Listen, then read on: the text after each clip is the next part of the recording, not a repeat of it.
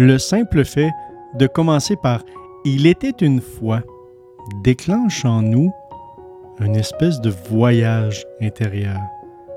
C'est pas par hasard qu'une histoire peut valoir un million de dollars lorsqu'elle s'exprime sous la forme d'un scénario de film.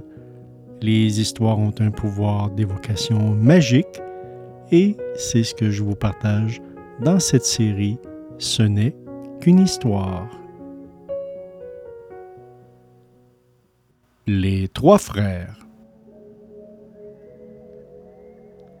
Il y a quelques années, trois frères quittent la ferme dans laquelle ils avaient grandi pour monter à la ville. Tous les trois sont engagés par la même entreprise avec le même salaire. Trois ans plus tard, Pierre gagne 3 000 dollars par mois, Paul 5 000 dollars par mois et Jacques 8 000 dollars. Leur père, apprenant cela, décide d'aller voir leur employeur. Celui-ci lui dit Je n'ai rien à vous expliquer. Vous allez voir par vous-même. Il fait venir Pierre dans son bureau et lui demande Pierre, j'ai entendu dire que les importateurs d'Extrême-Orient viennent de faire venir un avion cargo rempli d'importations japonaises. Pouvez-vous faire un saut à l'aéroport et obtenir un inventaire de la marchandise? Trois minutes plus tard, Pierre est de retour au bureau. Le cargo est rempli de 1000 rouleaux de soie. Je viens juste de l'apprendre en joignant au téléphone un membre de l'équipage. Le patron convoque ensuite Paul, le frère à 5000 dollars par mois, et lui fait la même demande. Une heure plus tard, Paul était dans le bureau avec un relevé du chargement. 1000 rouleaux de soie, 500 téléphones intelligents et 1000 plateaux de bambou peints à la main. Le patron convoque alors Jacques et lui demande la même chose qu'à ses frères. Il revient bien après la sortie des bureaux et rapporte L'avion cargo contenait 1000 rouleaux de soie. Explique-t-il. Ils en voulaient 100 dollars le rouleau.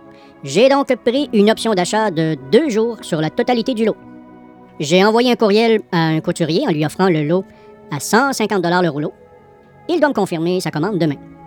Il y avait aussi 500 téléphones intelligents que j'ai vendus tout de suite d'un coup de fil avec un profit de 40 dollars sur chacun, transport à la charge du preneur.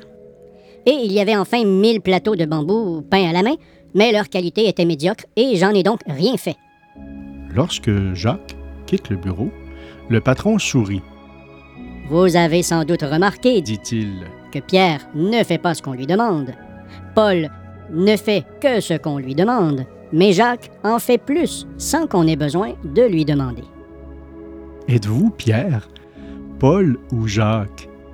Si vous êtes à votre compte, en faites-vous plus pour vos clients qu'ils ne vous ont demandé? Longtemps, je me suis demandé pourquoi certaines personnes traitent si mal leurs clients.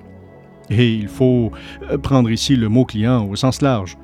À l'intérieur d'une entreprise, le client est celui à qui vous rendez service, même s'il n'y a pas d'argent en jeu.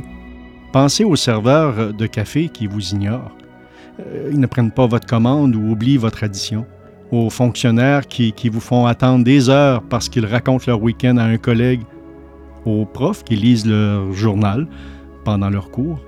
Aux chauffeurs de taxi qui vous laissent porter seuls vos bagages aux fournisseurs qui ont des retards et ne vous préviennent pas, etc.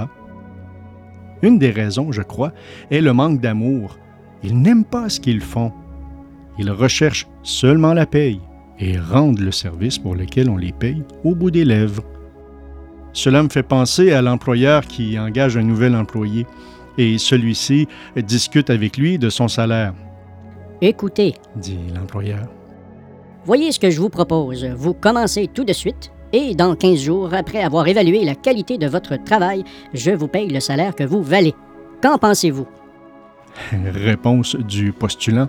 Ah non, à ce prix-là, ça ne m'intéresse pas de travailler avec vous. Pourtant, aimer votre travail, l'aimer vraiment est vital pour votre équilibre personnel. Pensez-y, vous passez plus de temps à travailler que de temps avec votre famille, plus de temps à travailler qu'à avoir des loisirs, plus de temps à travailler euh, peut-être qu'à dormir.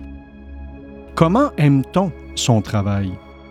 Comme on aime quelqu'un, Plus on le connaît, plus on l'aime. Plus on est intime avec lui, plus on l'apprécie. Tout travail, même le plus modeste, peut être passionnant. Il suffit de s'y intéresser vraiment. J'ai eu la chance un jour d'accompagner dans un travail un vendeur exceptionnel. Oh, lorsque je vous dis exceptionnel, c'est faible par rapport à ce qu'il faisait. Il gagnait plus que le directeur des ventes, que le directeur du marketing et le directeur général réunis. Comment faisait-il cela? Il avait lu tous les livres sur son métier, euh, avait interrogé tous les grands vendeurs dont il avait entendu parler. Il avait dans sa poche un petit carnet sur lequel il notait toutes les objections qu'on lui faisait et les meilleures réponses euh, qu'il avait trouvées. Il avait mis au point quelques tests qui lui permettaient de décrocher très vite et de s'excuser poliment si la personne en face de lui n'était pas vraiment un acheteur potentiel. Et il adorait son métier. Faire un métier qu'on déteste, travailler uniquement pour l'argent, attendre le week-end et les vacances avec impatience, regarder sans cesse sa montre, c'est manquer du plus élémentaire des respects pour soi-même. Quelle que soit votre activité professionnelle, perfectionnez-vous, devenez un expert dans votre domaine aussi modeste soit-il. Lorsque, étant étudiant, je travaillais dans un laboratoire de psychologie et j'étais responsable du bon fonctionnement des expérimentations que les étudiants devaient faire dans le cadre de leurs cours. Ah, j'ai lu sur le sujet, ah, je me suis informé, je conseillais, je motivais les étudiants à persévérer dans leurs expérimentations. C'était agréable, euh, ils m'en étaient reconnaissants et venaient me voir plutôt que leur professeur parce que j'étais compétent. Ils me souriaient et parlaient de moi positivement. Je revenais de mon travail de bonne humeur et fatigué, mais d'une bonne fatigue. Plus tard, je me suis rendu compte qu'en me perfectionnant dans mon métier, quel qu'il soit, la paye s'améliorait. On me donnait plus d'honoraires et mon niveau de vie ne cessait d'augmenter. C'est normal. Plus vous rendez service, mieux vous êtes payé. Plus vous apprenez, meilleure est votre valeur personnelle. Un de mes amis, propriétaire d'une maison euh, d'édition, mentionnait que lors des entretiens d'évaluation qu'il avait avec ses employés, il distinguait toujours deux choses. L'activité, rémunérée par des primes, et l'augmentation de la compétence, rémunérée par le salaire. Plus vous êtes compétent, plus vous valez. Il y a des experts qui sont si compétents dans leur domaine qu'ils peuvent facturer leur journée des sommes folles. Cela me rappelle l'histoire du plombier qui fait une réparation chez un chirurgien.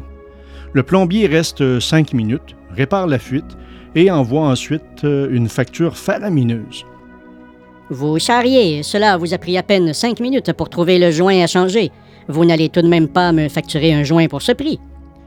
Le plombier répond Bien sûr que non.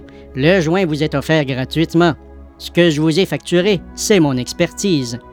Le fait de savoir quel joint changer et où. Et il ajoute que le chirurgien en faisait autant dans son métier. Je ne sais pas si le chirurgien a bien pris cela avec humour. Il est cependant vrai que nous sommes prêts à payer très cher une compétence qui nous sort d'un problème grave même si la solution est simple. Devenez Jacques et votre métier sera plus passionnant. Votre salaire sera décuplé, vous vous sentirez plus fier de vous-même et vous aurez toute la reconnaissance dont vous avez besoin.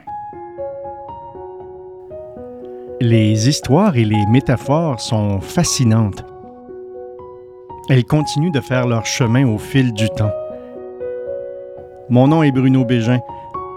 Je suis conférencier professionnel et formateur depuis plus de 25 ans. J'ai été clinicien pendant plus de 18 ans.